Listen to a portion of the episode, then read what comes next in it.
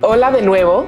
De cara a la nueva normalidad, como le vienen estando llamando, se va combinando este sentir que somos uno, que somos útiles.